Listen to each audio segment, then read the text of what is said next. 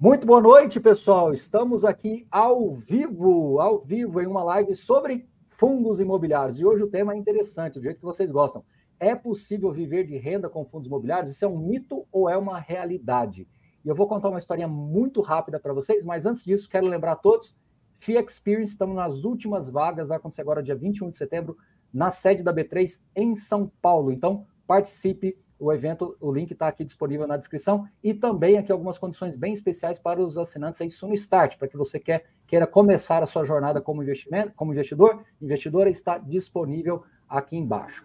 Mas hoje essa live ela é muito, muito, muito especial. A Ellen Colbert, ela é, é assessora de investimentos, ela é planejadora financeira e ela gravou um vídeo falando sobre esta questão que envolve a possibilidade de se viver de renda de fundos imobiliários. E esse vídeo reverberou muito pela internet, muitas pessoas comentaram esse vídeo, inclusive uma pessoa que acompanha o meu trabalho aqui, que é o João, e, e que conhece o trabalho da Ellen, e ele me mandou isso e falou assim: dá uma olhada nesse, nesse vídeo aqui. E eu é, prontamente vi o vídeo, achei interessantíssimo, falei com o João, falei, João, tenta conseguir contato com a Ellen. O João conseguiu fazer essa ponte, e eu falei com a Ellen, foi uma conversa muito bacana porque eu, eu vi no estudo dela assim, uma franqueza muito grande, uma premissas muito sólidas, a maneira como ela expôs o conteúdo eu achei muito válido, e eu propus que ela viesse aqui ao canal, que ela reapresentasse né, é, é, o estudo dela, de antemão, antes de passar a palavra para ela, o estudo tem algumas premissas, tem alguns fundos imobiliários que ela usa como exemplo, e quero já de antemão reforçar que não é nenhum tipo de indicação, não é nenhum tipo nem de crítica, nem de construção assim de, de teses de investimento, mas o estudo é muito franco, é muito bacana, e eu acho que a gente vai aprender muito com o estudo dela. E o que eu combinei é que ela vai desenvolver toda aqui a apresentação e depois a gente vai voltar e vamos derivar algumas coisas, vamos ajustar algumas premissas e vamos debater. E você vai mandando aqui a pergunta também na, na, na, na no chat, né? E olha só que legal, quem está aqui, ó, olha o João aí, ó. Certamente será uma live bastante especial. Parabéns a Ellen Colbert e ao Baroni pelo preparo e também pelo tema de bastante relevância. Então, o João tá aí, Ellen. Vamos caprichar, porque é ele que fez essa ponte toda. Seja bem-vinda. Obrigado. Ah, muito obrigada. É um prazer estar aqui. Tem muito tempo que eu não faço live, então. E parabéns é, pela iniciativa né, de, de, de, trazer esse estudo, de, de pegar outras pessoas né, que falam desse assunto e trazer isso para cá. E agradecer também ao João, né? Já ia cobrar, se ele não tivesse aqui, eu já ia né, puxar o, a orelha dele. Mas ele está aqui, que foi realmente aí quem fez essa ponte, e eu acho que vai, vai trazer muito valor para quem estiver assistindo, né? Quem já de ver o vídeo original já pegou alguns insights, mas com certeza tendo né, ali as suas, as suas considerações, eu acho que vai agregar muito, mesmo para quem já assistiu. Então, vamos lá? O Emerson, eu só quero te interromper um pouquinho, porque eu acho que quando a gente hum. entrou ao vivo, a, a, a banda hum. de internet pesou um pouquinho pela Wi-Fi, então sua imagem deu uma pioradinha, hum. mas acho que ela já está meio que reequalizando, vai reencontrando. É. Mas, mas tá. tá tudo ok, já, já meio que normalizou, mas está ok. Então eu vou compartilhar Sim. a tela e eu queria te perguntar se você está vendo a tela aí. Estou. Se eu travar Sim. no meio do caminho, me avisa que eu mudo aqui a internet que eu estou puxando, tá? Não, mas agora, tá, agora deu uma boa estabilizada. A introdução estava um pouquinho ah, pesada, mas agora deu uma boa estabilizada. Então eu não vou te interromper, tá, tá Eu vou deixar você construir todo o seu raciocínio e depois a gente volta e debatemos alguns pontos. Beleza. Bom, então vamos lá. Lá no estudo, né, eu chamei o nosso amigo Carlos, que é o personagem que eu uso lá no, no vídeo. E a ideia é mostrar de renda né, com fundos imobiliários se ela é realmente sustentável no, longo prazo. E por que, que eu fiz esse estudo? Porque eu sou daquelas pessoas que só acredita vendo. Então, é, até para eu, enfim, né, sugerir essa estratégia para os meus clientes, né, eu sou assessor de investimentos, eu preciso ter segurança disso, e é também uma estratégia que eu penso para mim, né, como parte da minha carteira de investimentos, em algum momento ter um percentual ali dos meus investimentos em fundos imobiliários para ter essa renda passiva e me ajudar lá na fase de aposentadoria. Então, como eu sou daquelas que gosta de ver para crer, eu falei assim: vou fazer esse estudo. E uma coisa que é muito importante: quando eu faço esses estudos lá no canal, eu não tenho a menor noção do resultado que eu vou obter. Então, é uma surpresa tanto para quem assiste quanto para mim que estou fazendo. E aí eu pensei: bom, tenho que ter algum critério né, para fazer esse vídeo. E lá na historinha, o que, que eu conto? Né? Que o nosso amigo Carlos ele tem o desejo de alcançar uma renda passiva de R$ 7.500 por mês. E como que o Carlos resolveu estruturar isso? Ele escolhe 15 fundos imobiliários e ele decidiu que ele vai investir nesses 15 fundos até que cada um deles alcance ali o nível de 500 reais de renda passiva por mês. Tem gente que faz a diversificação pelo valor investido. Eu optei por fazer essa alocação me baseando no valor de renda que está sendo gerada por cada fundo. Então, esse foi o racional. 15 fundos, cada um gerando 500 reais de renda passiva. E aí, a gente vai partir agora para os fundos que fizeram parte da carteira do Carlos. Qual foi o critério que eu usei aqui? Eu não sou especialista em fundos imobiliários. Então, eu usei um critério que também não são especialistas usariam. Eu peguei fundos que eram os maiores ali em valor de mercado, cada um na sua categoria, no seu segmento. E para os fins do estudo, eu também procurei fundos que tinham pelo menos cinco anos de existência, né? Porque o nosso vídeo ele começa lá em junho de 2018. Então, vou começar aqui é, mostrando quais foram os fundos que sim. Oi, diga. Tá travando? Então, é porque voltou a ficar um pouquinho é, lento. Eu queria pedir para o pessoal do chat para ver se está atrapalhando ou se está dando para ver, para ouvir e ver a, a Ellen. Só é. comentem no chat, por favor. Vamos ver se o pessoal. Se tiver, eu tento trocar aqui para a internet do meu celular. Eu só fico com, com receio se você tentar trocar, se você tentar trocar a internet, você teria que desconectar e conectar cair, de novo. É será? Eu acho que sim. Não sei, eu será que, que eu chego a cair? Tá. É, vamos é, ver se tá. que tá ok. Tá então, vamos, tá vamos okay. seguindo. Vamos... Tá, beleza. É, vamos Gente, se eu sumir, vocês avisem aí, tá? então vamos lá, vamos partir para quais foram os fundos que é, fizeram parte aí dessa carteira do Carlos. Ele, só para vocês entenderem a lógica, eu separei esse primeiro aqui. O primeiro é o BCFF11, que é um fundo de fundos, e para o Carlos, lá em junho de 2018, conseguir 500 reais de renda passiva com esse fundo, ele precisou acumular 980 cotas. E que, na época, isso significava um patrimônio investido de R$ 78.461. Tá? Então, essa é a lógica das caixinhas que vão aparecer aí. E agora a gente vai mostrar como que ficou a carteira seguindo esses critérios, né, de é, valor de mercado e cinco anos de existência. Então, além do BCFF, a gente teve o RBRF11, que também é um fundo de fundos. O pessoal está falando ali que a imagem não está boa. Mas, Mas, é a imagem do, do é. PDF? Será? É, vamos, vamos, vamos seguindo, porque para mim normalizou agora aqui. Tá, beleza.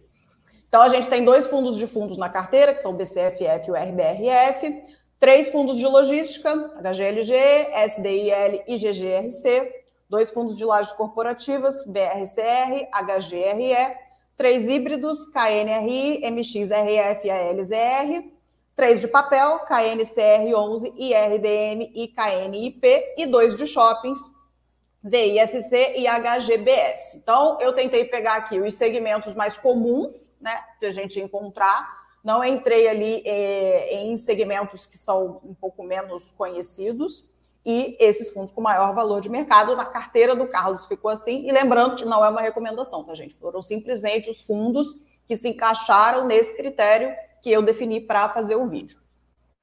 É, só vou reforçar Beleza? isso, pessoal. Não é, não é nenhum tipo de recomendação, é basicamente pelo estudo mesmo, tá, pessoal? Não considerem isso como uma recomendação de investimentos. É só a, a, a, a essência. Estou interrompendo, Exato. mas por esse motivo, para reforçar com vocês. Podem ir lá. Exatamente. Bom, então a primeira coisa que a gente que eu quero mostrar lá no vídeo, né, nesse estudo, é que, claro, que o foco, quando a gente investe em fundos imobiliários, na maioria dos casos, né, o foco é a geração de renda passiva, né, que na maioria dos fundos acontece ali todos os meses. Mas tem uma outra coisa que vem junto, né? A gente não pode querer só o bônus, tem o ônus também. Então, é, fundos imobiliários são ativos de renda variável, o que significa que a renda oscila e também o patrimônio investido oscila. E quando a gente fala que oscila, oscila para cima e oscila para baixo também. Se oscilasse só para cima, estava ótimo, né? Mas tem as oscilações negativas também. Então, nesse slide aqui, nessa parte do gráfico, o que, que a gente vê, né? Se a gente for somar aqueles 15 fundos lá, né, aquele valor investido nos 15 fundos, quanto que o Carlos precisou acumular de patrimônio investido neles para começar com essa estratégia em junho de 2018? 1 milhão 268 mil reais. Significa que ele botou 1 milhão 268 mil do dinheiro dele? Não. Se ele vinha trazendo essa estratégia ao longo de muitos anos, ele foi comprando, reinvestindo, comprando, reinvestindo quanto ele investiu de fato, não tem como a gente saber, né? Teria que ter algumas premissas aí. Mas na época o patrimônio dele valia 1 milhão 268 mil. E aí foi subindo, subindo. Eu lembro que em dezembro de 2019 a gente teve um mês em que os fundos subiram muito e o patrimônio do nosso amigo Carlos saiu de 1 milhão 268 em junho de 2018 para 1 milhão e meio em dezembro de 2019. Ele teve aqui uma valorização. Até aí, Carlos estava super feliz, porque além da renda mensal que ele estava ganhando, o patrimônio dele também estava se valorizando. Mas aí entramos no fatídico ano de 2020, em que tivemos o nosso amigo coronavírus, nem tão amigo assim, né? E aí, como basicamente todos os investimentos de renda variável, os fundos imobiliários também sofreram desvalorização. Foi aquele momento ali de, de, de crise, né? De pânico que a gente sabe que acontece, infelizmente, de vez em quando. E aí o Carlos começa a ter aqui uma desvalorização do patrimônio, mas lembrando que ele continuou com os fundos, ele não vendeu, tá? Ele seguiu lá, mas o patrimônio dele foi dando uma derretida. E aqui em dezembro de 21 ele atinge o valor mínimo de 1 milhão 129 mil.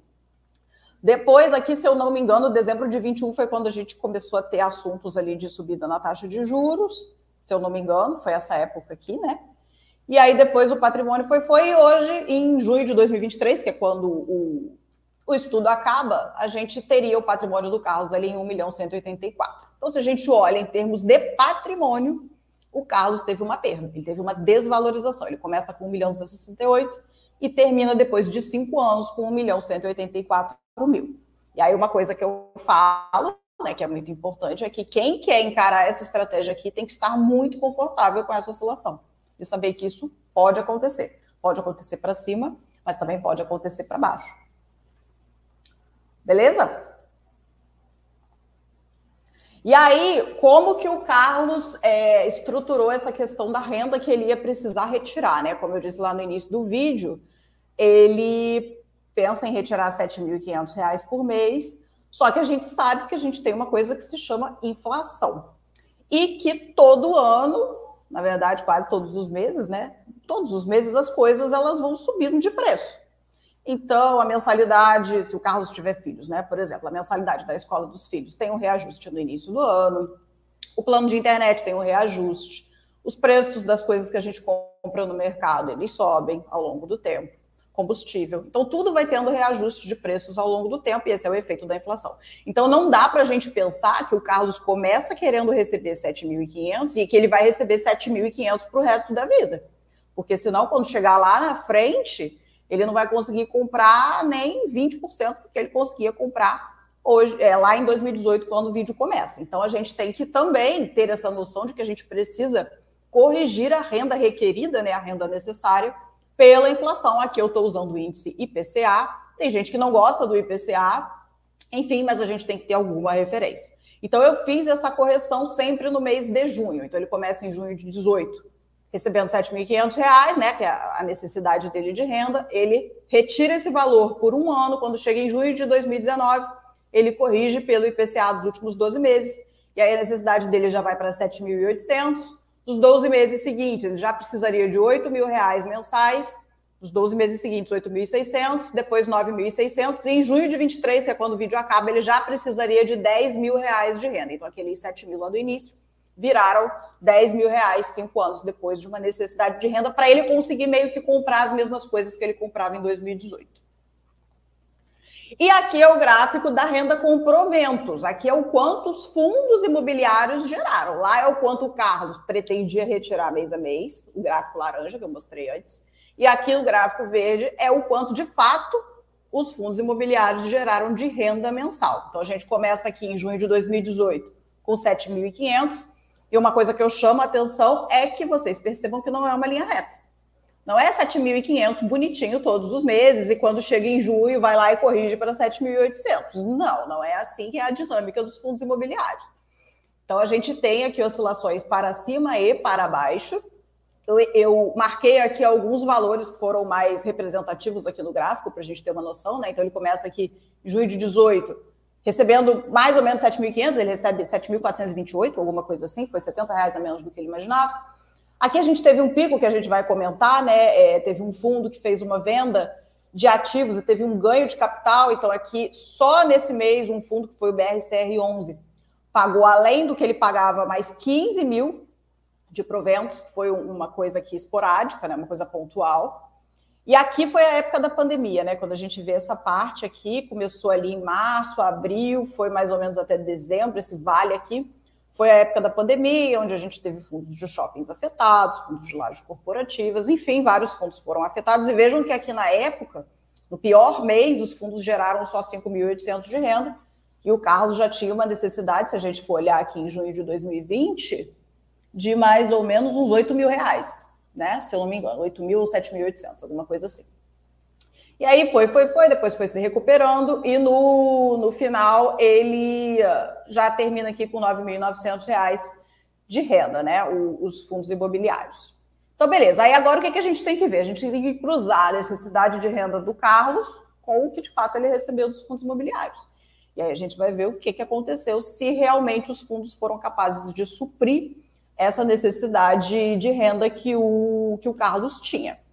E aí, quando a gente cruza isso, que é a linha laranja com a linha verde, vocês vão perceber que tem meses que sim, os fundos imobiliários suprem a necessidade de renda do Carlos, mas tem meses que não, principalmente aqui nos meses da pandemia.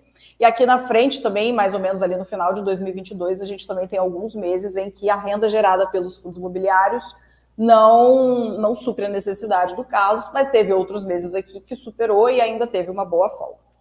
E aí lá no vídeo o que que eu proponho, né, para a dinâmica. Não necessariamente que você tenha que fazer isso, mas é que aqui no vídeo eu considero que o Carlos não tinha nenhuma reserva extra. Então, o que que eu usei como dinâmica lá? Eu usei que sempre que ele recebesse a mais do que o que ele precisava, ele guardaria esse dinheiro numa reserva. Poderia reinvestir para ganhar mais proventos? Poderia, mas eu optei por criar essa reserva porque ele não tinha reserva nenhuma, né? E lá no vídeo eu não investi essa reserva, eu deixei o valor bruto mesmo, não considerei nenhuma rentabilidade sobre esse valor. E aí no próximo slide a gente vai ver como que foi essa reserva do Carlos. Se o que ele ganhou a mais nos meses bons foi suficiente para bancar o que ele recebeu a menos nos meses ruins. Então, é esse próximo slide aqui, onde a gente mostra essa reserva de proventos que não foram consumidos pelo Carlos. Ele pegou esse dinheiro que veio a mais, então, por exemplo, no mês que ele precisava de 7.500 e ele recebeu 8 mil, ele pegou esses 500 reais que vieram a mais e colocou lá, no, enfim, num CDB 100% CDI, num fundo de liquidez diária, no Tesouro Selic, enfim, eu não considerei a rentabilidade aqui, mas seria essa a ideia. E aí aqui a gente vê o saldo de reserva, a gente vê que naquele momento, né, em que ele recebe aqueles 15 mil lá do BRCR, que foi aquele provento extra, a reserva dele vai lá para cima, ele fica numa situação mais confortável, mas conforme vem a pandemia, a reserva vai sendo consumida, consumida, e ele chega a ficar aqui com menos de 3 mil reais de reserva. Depois tem uma recuperação e ele fecha o vídeo aqui com uma reserva de 15 mil reais. Então, muito por causa daquela venda do BRCR, que é uma coisa que a gente não tem como garantir que vai acontecer com os nossos fundos, né? Porque isso depende da estratégia, da decisão, é, se está num momento favorável para fazer uma venda, se tem alguma oferta para o ativo que é interessante que se faça essa venda, isso a gente não tem como garantir. Mas de, aqui a gente pode ver que o que ajudou muito a reserva foi essa venda esporádica do BRCR, esse ganho de capital que ele teve. E eu fiz também a simulação considerando como se não tivesse ocorrido essa venda. Ou se até tivesse ocorrido, mas o Carlos, né, pegou lá aqueles 15 mil e falou: vou viajar, não vou guardar esse dinheiro, não, vou fazer uma viagemzinha aqui, porque meus fundos estão andando bem, muito obrigada. E aí é o próximo slide que eu vou mostrar aqui, que é justamente quando não existe aquela venda do BRCR, quando não existe aquele evento que gerou aqueles 15 mil reais extras no mês de março, se eu não me engano, de 2019. março ou maio. E aí aqui a gente vê que ele já fica numa situação mais complicada.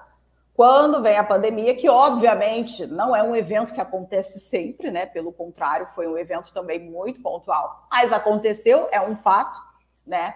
O Carlos ficaria aqui numa situação em que ele ficaria meio que negativo em 12 mil reais. Então, se ele tivesse, por exemplo, uma reserva de emergência, ele teria que recorrer a essa reserva de emergência, retirando em torno de 12 mil reais nela no total acumulado aqui no pior mês, né? No mês aqui em que ele precisaria recorrer a ela.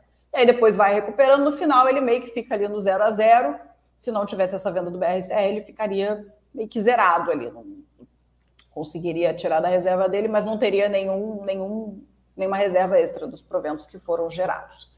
Então, basicamente foram esses os resultados que eu encontrei lá no vídeo. E agora vamos para as nossas considerações e perguntas aí no chat. Bom, eu, eu, acho, eu acho que a primeira coisa que nós temos que responder aqui é o tema do vídeo: viver de renda com fundos imobiliários. É mito ou realidade? Depois do seu estudo, você entende que é uma realidade ou é um mito, é uma fantasia? Não existe essa questão de viver de renda com fundos imobiliários. Eu fiz o estudo porque eu não acreditava, eu duvidava muito é, dessa possibilidade de os fundos serem realmente sustentáveis. E eu vi que é possível, mas precisamos tomar alguns cuidados.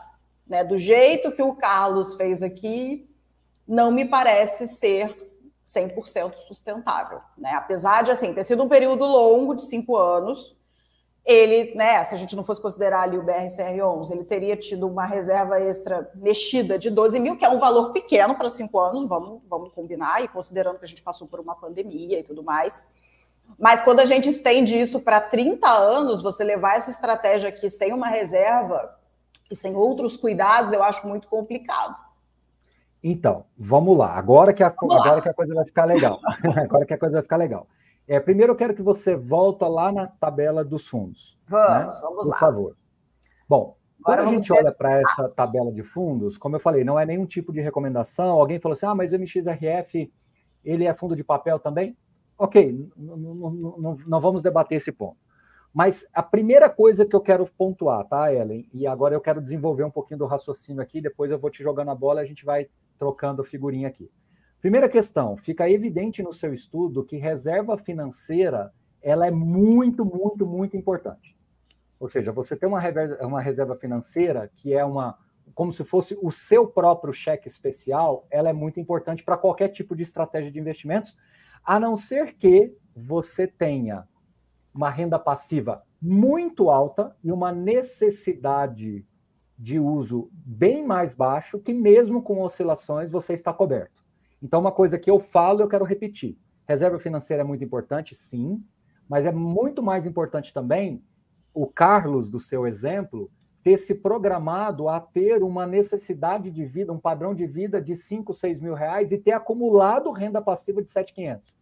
Então, assim, eu acho que é, é, essa premissa ela é muito importante, de você nunca assumir que o seu alvo é ter uma renda passiva de 10 mil e se programar para ficar exatamente nos 10 mil.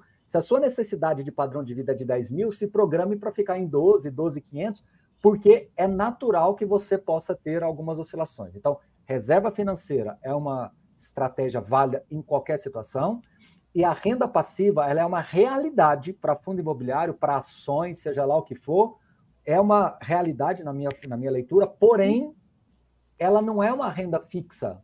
A, as, as, as, as variações elas acontecem naturalmente, seja em fundos imobiliários, seja em ações ou em qualquer outro ativo gerador de renda, seja imóveis físicos que você tem. Quem arrenda fazenda está sentindo agora, porque é por saca de soja, está vendo a mudança dos preços das commodities, isso impacta também quem vive dessa renda. Então, é natural que você tenha ativos que geram renda de uma maneira é, é, volátil, mesmo que essa volatilidade seja baixa. Bom, com relação a esses fundos, quando eu falo para vocês dos fundos de fundos, olha o que, que acontece, Ellen. E agora, por favor, não entenda isso como uma crítica, não, pelo amor de Deus, não é. De maneira quando alguma. Você tem, quando você tem dois fundos de fundos e todos esses outros fundos, os fundos de fundos eles são muito é, replicáveis com o que você já tem. Então você, na verdade, está. Você não está adicionando é, é, é diversificação, você está replicando diversificação.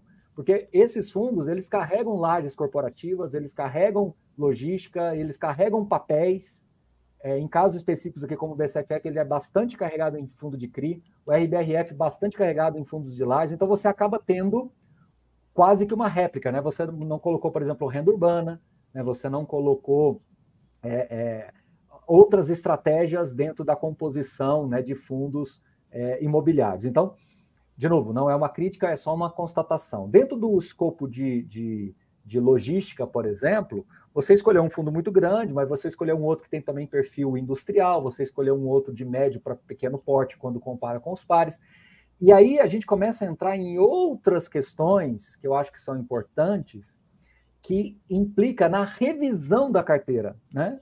Montar uma carteira em 2018 é uma coisa, revisar essa carteira de seis em seis meses pode te colocar ainda mais alinhada com uma estratégia previdenciária.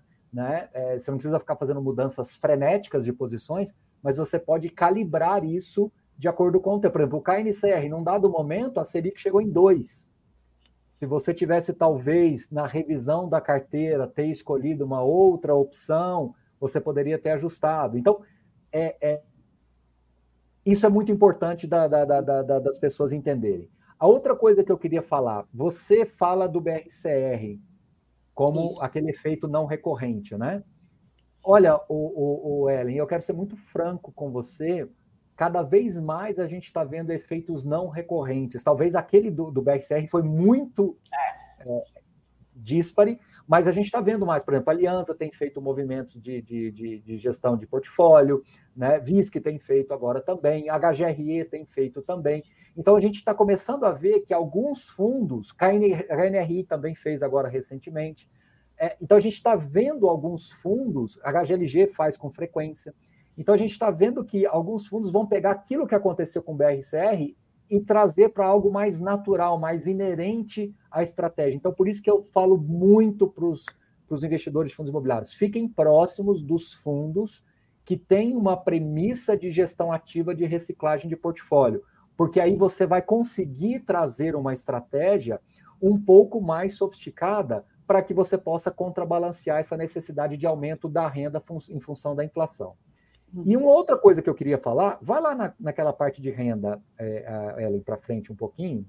É, até uma coisa que você comentou, que, que ah. eu falo aqui do BRCR, porque realmente é uma coisa que fugiu muito. Mas nesses Sim. outros picos aqui, esses dois aqui eu não cheguei a checar, mas esse aqui também foi um movimento de ganho de capital, se eu não me engano, do ALZR11. Do ALZR.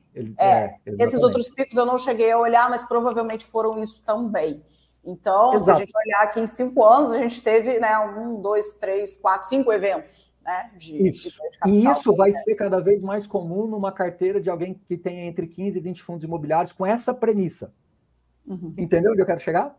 Sim. Então, assim, é, esse vale, quando vai lá 6 mil reais a renda, da mesma forma que o que aconteceu com esse, com esse rendimento tão elevado do BRCR, esse vale também foi muito sofrível. Por quê? Porque a pandemia ela praticamente zerou os rendimentos de fundos de shopping, né? Claro, foi muito, não zerou, mas foi muito próximo. Os segmentos de lajes foram impactados de alguma forma. Você teve algumas renegociações em logística e os fundos de fundos que tinham esses ativos de alguma maneira também vão sendo impactados. Então a gente teve uma, uma, uma, um efeito não recorrente em cinco anos que foi muito significativo em que faz esse, esse, essa, essa graduação. Mas quando você olha, Ellen, do, do, do, ponto inicial e do ponto final, no final os fundos imobiliários conseguiram atingir mais ou menos o que você queria, né? Volta agora um slide, por favor. Você colocou como premissa sair de 7,500 e chegar em alguma coisa perto de 10, corrigindo pela inflação. O fundo imobiliário, de alguma forma, ele conseguiu fazer isso. Sim. Né? Ele não foi tão gradual quanto é uma correção por IPCA, mas no final das contas ele cumpriu o que ele se propôs a fazer, de um jeito ou de outro. Ah, mas eu acertei muito de ter escolhido o BRCR com aquela renda não recorrente. Mas, por outro lado, você teve uma pandemia no meio do caminho. Então, você teve uma coincidência positiva por um lado e uma coincidência negativa por outro lado também, né? É, outra coisa que eu queria pontuar, a questão da, da, da reserva que você fala, que é muito difícil num, evento, num, num estudo desse fazer, que é você reaplicar a reserva dentro da sua Sim. própria carteira para produzir mais rendimentos. Então, é, são coisas que também podem fazer. Então, quando eu falo para o investidor assim, olha, se você quer ter uma renda passiva de 10 mil, programe a sua renda para ficar em 12, em 12,500, porque esses dois, 2,500 que você investe todo mês, vai aumentando esse colchão para você. Ele Sim. vai te. Concorda comigo, Ellen? Ele vai distanciando. Sim. Sim, é, e, e, até lá no vídeo eu faço essa provocação, né? É, uhum. como eu disse, quando eu, eu, montei o vídeo, eu não sabia qual o resultado que eu ia obter. E quando eu, eu vi esse resultado, eu falei, bom, eu pensando para mim, né? Falei, bom, então eu tenho que tomar alguns cuidados aqui nessa estratégia. E o que, que são esses dois cuidados que eu acho que são os mais importantes? A reserva financeira conjugada com o excesso de renda. Eu acho que tem que ter os dois. Sabe por quê?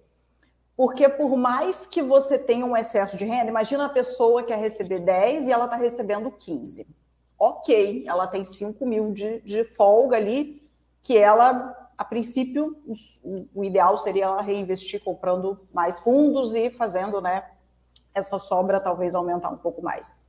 Só que existem eventos na vida em que às vezes você precisa de um valor que essa sobra de renda não comporta. E eu falo isso com a minha experiência pessoal, né? Então, no último ano, eu tive um problema sério de saúde com a minha filha em que a gente teve que desembolsar um valor alto e que essa folga de 5, 10 mil reais numa renda mensal não comportaria. A gente teve que desembolsar um valor aí que chegou perto dos seis dígitos em um período de nove meses.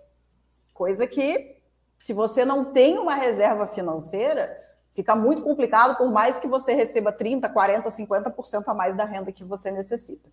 Então, é, pelo menos para mim, eu desenho essa estratégia para mim considerando essas duas coisas: uma renda é, em excesso, e eu não sei se você tem esse número de quanto seria esse excesso ideal. Eu já vi gente falando em torno de 30%, mas eu acho que depende muito da quantidade de fundos de papel que você tem na carteira também, né?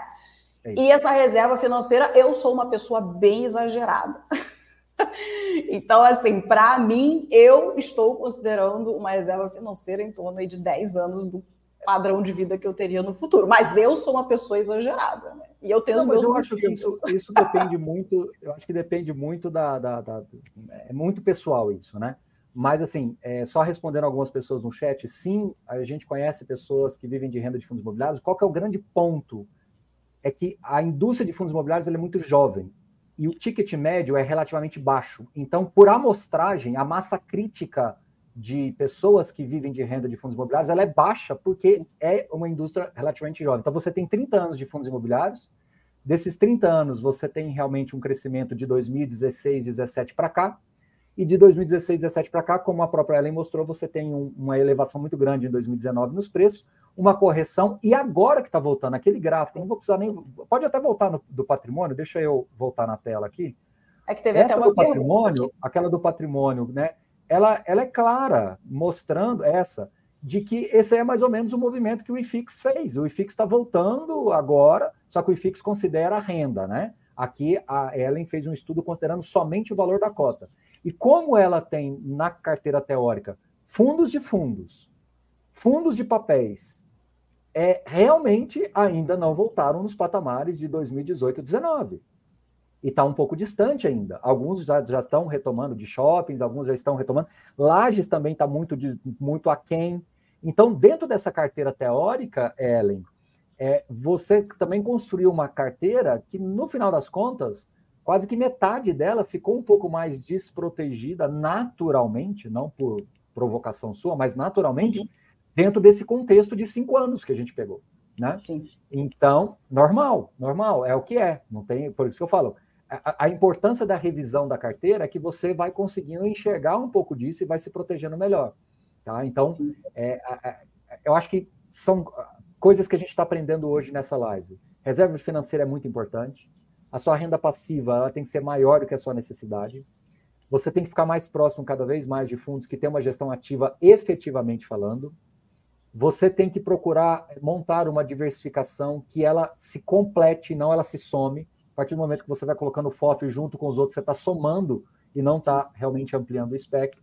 Né? Então, todos esses pontos eh, corroboram com essas questões aqui. E, de novo, é, viver de renda de fundos imobiliários é sim uma realidade, é sim a gente conhece pessoas, mas, de novo, a quantidade de pessoas ainda é baixa porque é uma indústria jovem. 90% das pessoas investem de 5, 6 anos para cá e o valor médio de investimento ainda é baixo. Não é um valor previdenciário, não é um milhão, um milhão e meio de reais, um milhão e duzentos, um milhão e meio de reais em fundos imobiliários. É muito mais uma exceção. Eu não tenho esse número, o Ellen, aqui agora, mas naquela época que teve aquela tentativa de tributação, alguns estudos foram uhum. feitos, e esses números eles, eles são abaixo de 10%. Entendeu? Eu, eu não vou saber cravar esse número agora, mas é bem menos do que a grande maioria. Então, é, 5, 10% das pessoas que têm um valor mais significativo assim. Então, é uma uhum. indústria que está formando aposentados via fundos imobiliários. Ela não é uma indústria formada já, né? Então tem todas essas, essas questões. E o, o, o João também está lembrando um ponto aqui, que é verdade, que como premissa, os fundos de papéis ele não tem essa, essa questão da valorização patrimonial. Então, você já tem que considerar também um reinvestimento nele quase que naturalmente. Né? Sim. Agora, eu quero te fazer uma pergunta muito legal, Ellen, e eu hum. quero que você seja muito franca.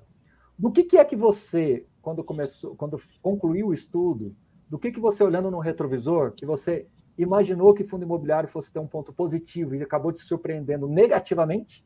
E o que, que você imaginou que ia ser negativo e acabou sendo positivo? O que, que, o que, que mudou dentro da sua concepção do produto? Olha, que eu achava que era positivo e se tornou negativo, sendo bem sincera, assim, eu não consegui pensar em, em, em, algo que. Porque eu confesso que eu fui com a minha expectativa lá embaixo. Eu, eu sempre ouvi as pessoas falando assim: não, mas é, repõe a inflação, repõe a inflação. Eu falei, gente, mas será?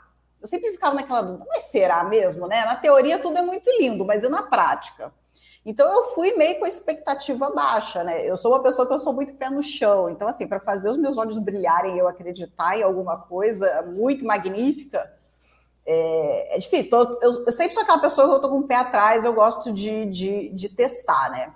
Então eu confesso que eu saí com é, uma expectativa uma realidade muito melhor do que a expectativa que eu tinha, né? Eu vi que realmente dá. E aqui é uma coisa que assim, o Carlos ele simplesmente investiu e ele meio que não olhou mais, né? É o que você falou, não teve uma otimização nesse meio de caminho. Ele simplesmente criou essa carteira, deixou lá e vida que segue. E mesmo assim a gente teve um resultado que eu considerei bem razoável é, se a gente for olhar que a gente passou por. Se a gente for olhar de 2018 para cá, a gente só teve um ano bom para renda variável, basicamente, que foi 2019.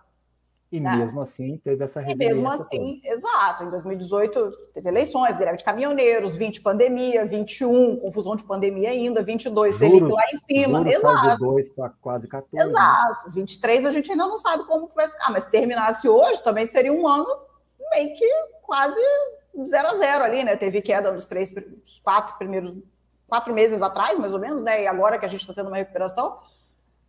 Então, assim, considerando esse cenário quase que caótico, eu considerei que os fundos se saíram muito bem, muito bem. Então, eu me sinto muito segura. O meu plano, né? Hoje, assim, eu tenho uma alocação que hoje em fundos imobiliários é de 10% da minha carteira. Por quê? Porque o meu foco hoje não é renda, o meu foco é acumulação de patrimônio mas a minha carteira ela vai aumentando esses percentuais ao longo do tempo. Então, eu imagino que daqui a 15 anos, mais ou menos, o meu percentual em fundos imobiliários chegaria a 40. E eu me sinto hoje segura de chegar a 40 em fundos imobiliários depois de ter feito esse estudo. Desde a primeira ligação que eu fiz para você, é, a gente foi muito franco um com o outro. Isso. E eu vou ser franco aqui ao vivo com você e eu quero que você continue sendo franco e tranquilo. É, eu posso assumir que você tinha um certo preconceito com fundos imobiliários e hoje você não morre de paixão, mas você pelo menos fala, pô, isso aqui tem algum valor. Isso aqui, se, se, você, se você estudar um pouquinho, se você se aprofundar um pouquinho, isso aqui tem algum valor. Eu, eu, eu tenho as minhas estratégias, ok, mas assim, eu, eu, eu via como assim, tipo lá embaixo na prateleira, mas hoje eu consigo ter uma certa segurança. É assim que você vê? Eu não vou dizer que é um preconceito com os fundos imobiliários. Eu acho que eu tenho algumas questões com a pessoa que só quer investir em fundos imobiliários. E isso vale para qualquer classe de ativos, né? Isso vale para pessoa que só quer investir em renda fixa, para pessoa que só quer investir em ações, só quer investir em fundos imobiliários. Então, eu acho que o meu, a minha questão não era nem essa em relação ao investimento em si, porque investimento em imóveis, gente, a gente sabe que dá certo, né?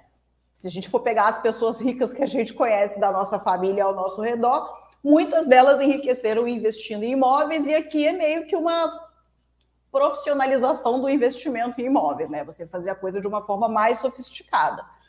É, mas a minha preocupação era essa: uma pessoa que vai com tudo nessa estratégia, será que vai realmente é, ser o que ela imagina? Esse era, essa era a minha questão, não em relação ao, ao produto em si, ao investimento em uhum. si, mas de ir com tudo nessa estratégia. Eu confesso que eu não sou essa pessoa que vai com tudo em uma coisa só. Eu sou da diversificação ampla em classes de ativos. Não digo nem em ter muitos produtos da mesma classe, mas em ter várias classes. Eu tenho de tudo na minha carteira, porque é como eu me sinto mais seguro. Mas se hoje um cliente meu chegar para mim e falar, Ellen, eu quero ter só fundos imobiliários, eu me sinto segura de fazer desde que a gente tome esses cuidados. Da reserva financeira e de um excesso de renda para reinvestimento. E do acompanhamento da carteira também. Tá. Eu acho que investir somente em alguma coisa é, é uma questão muito complexa, né? Porque é, eu vou voltar naquilo que o pessoal que me acompanha aqui já sabe ouço, ou me ouve falar sobre isso, uma questão de ciclo de competências mesmo. Acho que você tem que investir em tudo que o seu ciclo de competências alcança e que seja minimamente profundo. Porque investir em alguma coisa que o seu ciclo de competência alcança, mas você não aprofunda em nada, é até mais perigoso, porque aí você pode é, saber pouquinha coisa de muita coisa e, e não resolve, né? Bom, o Ellen, eu adorei realmente o papo, a gente está com bastante gente acompanhando aqui ao vivo. Eu acho que eu consegui entrar em todos os pontos, pelo menos do meu lado. É, como o, o pessoal está lembrando aqui, tem FI, FIAGRO, FIINFRA, ações de dividendos, tem outras formas de você gerar na própria renda fixa mesmo. Na própria renda fixa, exatamente. Na própria renda fixa, você pode gerar, hoje o próprio Tesouro Direto tem os títulos Renda Mais também, que está criando com esse propósito. Eu acho que tem sim várias formas de você criar estratégias diversificadas. E viver de renda, seja com fundos imobiliários ou com outras classes, vai depender muito mais de como você constrói esse, esse portfólio, esse patrimônio, e como é que você enquadra isso dentro do seu padrão de vida. Né? Eu brinco muito, não dá para você juntar 100 reais por mês e depois querer aposentar andando de helicóptero. Não, não, não, não, não, não fecha essa conta, matematicamente não, não fecha. Então, Exato. é dentro do seu padrão de vida. Se você tem um padrão de vida é, médio, baixo, médio, médio alto, alto, muito alto, seja lá o que for, você tem que fazer com que a geração de caixa, de receita, é, com base no seu portfólio, seja compatível com o seu padrão. Eu acho que isso é o mais importante, né? Então, é, ter essa equivalência é fundamental. E o que você fez, Ellen, de corrigir pela inflação, tudo, eu acho que você colocou uma régua bastante é, é, é, é, firme, né? Porque o Brasil é um país que, mesmo com tudo que aconteceu nesses cinco anos, ele não deixou de colocar inflação. E às vezes inflação forte entre um ano e outro, né? E os investimentos, eles, eles não têm essa correção de inflação tão na vírgula assim quanto Sim. a gente gostaria que fosse, porque depende de outras variáveis. Né? E você foi lá firme, repassou a inflação e cobrou da carteira que ela também entregasse a inflação. Então, acho que isso mostra que, mesmo com, assim, você colocou o evento do BRCR e a pandemia, mas tiveram outras coisas que a gente nem falou aqui. Teve tentativa de tributação de fundos imobiliários. Sim. Né? Teve juros saindo de 2 indo para quase 14. Né? Você é, é, teve assim é, uma série de, de, de, de, de acontecimentos macro, mundo afora, né? guerra, uma série de coisas que impactam as decisões das empresas aqui. Você teve o, a remodelagem, se é que eu posso falar assim, não ficou nem o trabalho remoto e nem o trabalho presencial, criou-se um ambiente híbrido que impactou muito sim a decisão das empresas. Então, assim, uma série de coisas que aconteceram que impactaram e mesmo assim de alguma forma ou de outra, os fundos imobiliários conseguiram fazer, né? A preencher isso daí. Então, assim, Ellen, o que mais que a gente pode falar aqui que você quer? O seu trabalho é muito bacana. Lembrando, o seu canal chama Ellen, Ellen Colbert. Ellen Colbert, é o meu nome, isso. Colbert. Exatamente. Ellen, Ellen Colbert, né? É.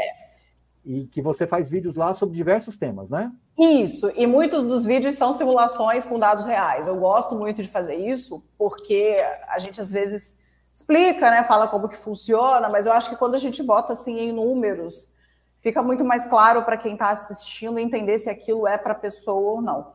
Uma outra coisa que eu queria trazer também, né, lá no meu vídeo, muita gente comenta assim: "Ah, mas esses fundos aí são ruins, eles não pagavam nenhum por cento ao mês". E a gente tem que lembrar de um detalhe, né? Esse vídeo ele começa em junho de 2018. E na época, pelo que eu olhei ali, o dividend yield né, estava em torno ali de 0,6 ao mês. E isso é uma coisa também que quem investe em fundo imobiliário, você já deve ter falado isso um milhão de vezes, não dá para achar que vai ganhar 1% sempre. Né? Se você é a pessoa que está na fase de acumulação, que está na fase de ir comprando, é, tem períodos em que os fundos estão mais desvalorizados, e aí quando você compra ali naquele né, período, você consegue sim ter esse provento maior, mas também vai ter épocas em que eles vão voltar para o preço normal. E eu imagino que seja em torno disso aí, né? Que você pode esperar de uma carteira entre 0,6 e 0,7. Pelo que eu, eu acho já... que esse, um cenário base de juros entre 0,6 e 0,7 é uma expectativa razoável. É, tá? é uma boa gente... expectativa. Agora, quando você começa a compor com, com fundos de papéis também, quando você começa a. Ellen, eu acho que o mais importante do seu estudo, por incrível que pareça, é entender que aquele efeito não recorrente do BRCR, de fato, é muito, muito, muito fora da curva, mas cada vez mais está fazendo parte do dia a dia do investidor, só que não daquela intensidade. Os gestores, como tem uma regra é, fiscal né, de enquadramento de fundo, distribuir 95% do resultado líquido, eles normalmente fazem vendas parceladas também para que esse uhum. reconhecimento seja gradativo. Então, a gente começa a ver um deslocamento natural de, de, de, preços, de desculpe, de rendas de vários fundos que passam a ter efeitos não recorrentes de uma maneira frequente. Então, é o não recorrente que vai meio que incorporando ao recorrente, porque é um portfólio, né? Vamos Sim. raciocinar comigo. Se você tem um portfólio de 20, 25, 30 ativos e você vai fazendo vendas recorrentes, o efeito não recorrente ele tende a se replicar entre um semestre e outro. Então, entendam o que eu estou falando. Isso vale para ela e para todo mundo que nos acompanha.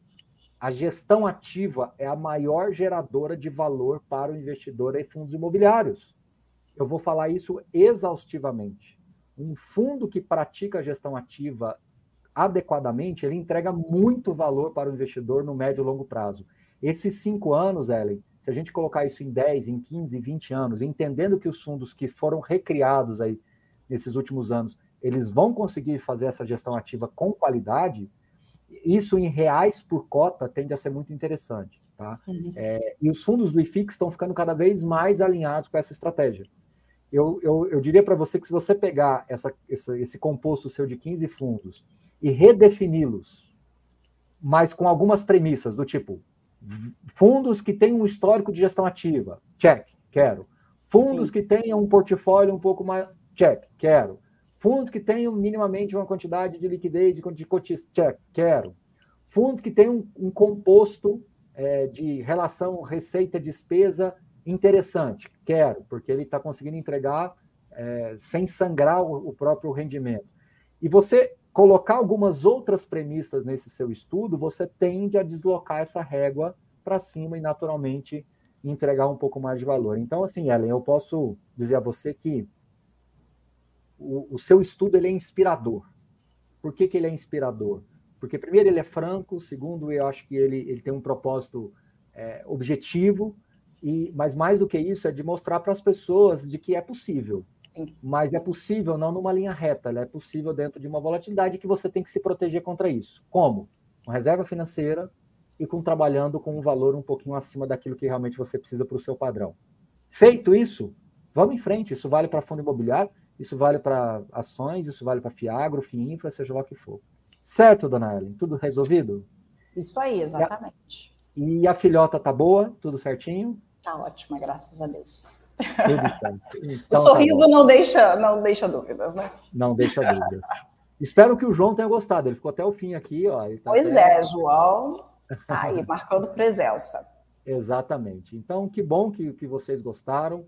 Espero que realmente vocês usem o, o estudo da Ellen como inspiração. Conheçam o canal dela, tem muita coisa de qualidade lá. E, e fica aí, Ellen, um desafio para você voltar um dia, talvez refazendo esse estudo com outras premissas. Saiba que você será muito bem-vindo aqui ao canal. E se você quiser fazer o estudo e também quiser que eu vá lá e a gente possa debater mais sobre esse assunto, a gente pode fazer isso. E só para deixar aqui um disclosure, pessoal, quando eu convidei a Ellen para fazer aqui a live, eu falei para ela replicar exatamente o mesmo estudo, ou seja, no sentido assim de vamos preservar o que você colocou, a conclusão que você chegou. Não teve, eu falei para ela em nenhum momento você pode ou não falar isso, isso, aquilo, não, deixa ela falar realmente aquilo que ela acredita, aquilo que ela vê, porque eu acho que isso, essa franqueza, ela é importante para que vocês tenham essa visão da renda passiva nos fundos imobiliários, que na minha visão não é mito, é uma realidade, tá bom? Sim. E mais uma vez, antes de passar a palavra final para ela aqui, lembrar, Fee Experience, dia 21 de setembro, link disponível aqui, tem últimas vagas lá na sede da B3, nosso evento de fundos imobiliários, imobiliários e também condições especiais para assinatura Sunstart também está aqui disponível. Ellen, te passo a palavra para você fazer as honras finais aí e concluir para a gente. Só quero agradecer realmente aí pelo espaço, né, a gente poder trazer esse assunto para cada vez mais pessoas. É, quem sabe a gente não está aí formando uma geração de, de pessoas que vão se aposentar com investimentos financeiros, né, que não é a realidade que a gente tem hoje no Brasil. A gente até tem pessoas que se aposentam com imóveis físicos, né, mas com investimentos financeiros eu acho que é um trabalho muito importante esse, né, de divulgar essa possibilidade, mostrar que isso é possível e esse estudo mostra isso, né, você tendo alguns cuidados aqui e ali, é possível sim. E agradecer mesmo é, ao pessoal que assistiu, a todo mundo. Eu espero que, que tenha dado uma clareada né, nessa, nessa questão do, de você realmente entender que essa oscilação existe e se você fica confortável com isso ou não, também com a oscilação de patrimônio, é, essa folga que precisa ter na renda, todos esses detalhezinhos eu acho que ajuda, vai ajudar a todo mundo que assistiu a pensar nesses detalhes que talvez poderiam passar batidos aí se a gente não tivesse abordado esse assunto. Então, muito obrigada. Desejo sucesso aí aos investimentos de todos, seja lá qual a estratégia de. Não existe estratégia certa e errada, eu digo isso para os meus clientes, existe estratégia que funciona para você. Então, sigam em frente. E o mais importante, foco nos aportes. Porque o que enriquece a gente mesmo é o dinheiro que a gente guarda. Os investimentos é ajudam, eles potencializam, aceleram, mas não fazem milagre, né? Então, se você botar lá 100 reais e não botar mais dinheiro nenhum, não vai mudar a sua vida. Agora, se você se mantiver colocando dinheiro todos os meses, mesmo não tendo uma carteira excelente como a do Carlos, dá para ter um não, mas a, mas a, não, não, mas a carteira era muito boa, porque assim, teve algumas sofisticações, né, assim, a gente sim, teve sim. hedge funds que chegaram, né, enfim, você tem outras subestratégias que, que vão sendo criadas e vão sendo adequadas, né? Mas eu acho que valeu muito o estudo, muito, muito, muito, porque reforçou aí algumas premissas e alguns cuidados que a gente tem que ter ao se montar uma carteira de investimentos. Então, no mais, muitíssimo obrigado, Ellen. Volte sempre, tá bom? Pode deixar. Vou fazer mais testes lá no canal. Quem quiser acompanhar, só seguir por lá, porque eu vou continuar colocando tudo à prova. É isso aí. Valeu então, pessoal. Um bom restinho de semana a todos vocês e até a próxima. Tchau, tchau. Valeu. Tchauzinho.